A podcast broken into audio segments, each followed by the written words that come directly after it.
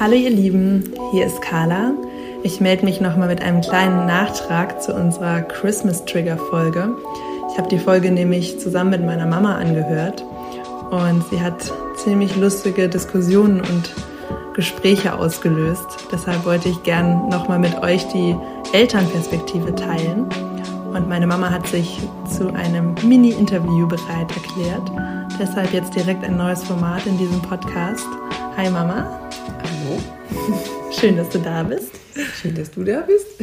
Wie war es für dich, Mama, den Podcast zu hören? Was war deine erste Reaktion auf das Thema? Ja, also ich fand es unheimlich lustig.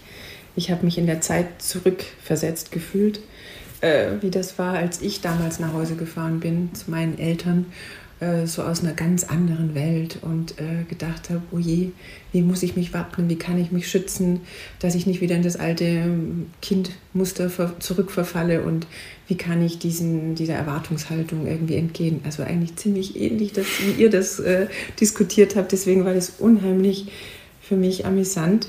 Ähm, und was besonders amüsant war, dass mir dadurch erst aufgefallen ist, dass ich damals einen wesentlichen Aspekt eigentlich auch äh, ganz außer Acht gelassen hatte, nämlich wie ist es denn für die Eltern?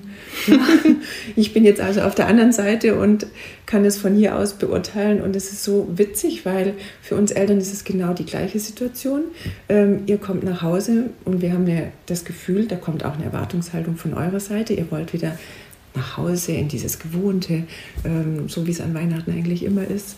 Und wir haben das auch zu, vorzubereiten, dass es auch so ist wie immer, ne? damit ihr dieses gewohnte, vertraute Gefühl äh, haben könnt, was ja auch Sicherheit gibt, dass es für uns aber auch mit ziemlich viel Aufwand verbunden ist und dass wir uns Gedanken machen und überlegen, ja, äh, wir haben uns ja auch weiterentwickelt, ja, das heißt, wie können wir irgendwie diesen Ihr seid auch keine statischen Persönlichkeiten, sondern genau. ihr wollt genauso auch, dass man eure Entwicklung sieht. Und ich glaube, wir nehmen das mehr zurück. Also wir nehmen ja. uns da viel mehr zurück. Wir, wir haben nicht so das Gefühl, wir wollen jetzt euch zeigen, wo wir stehen, sondern das, das sind wir halt.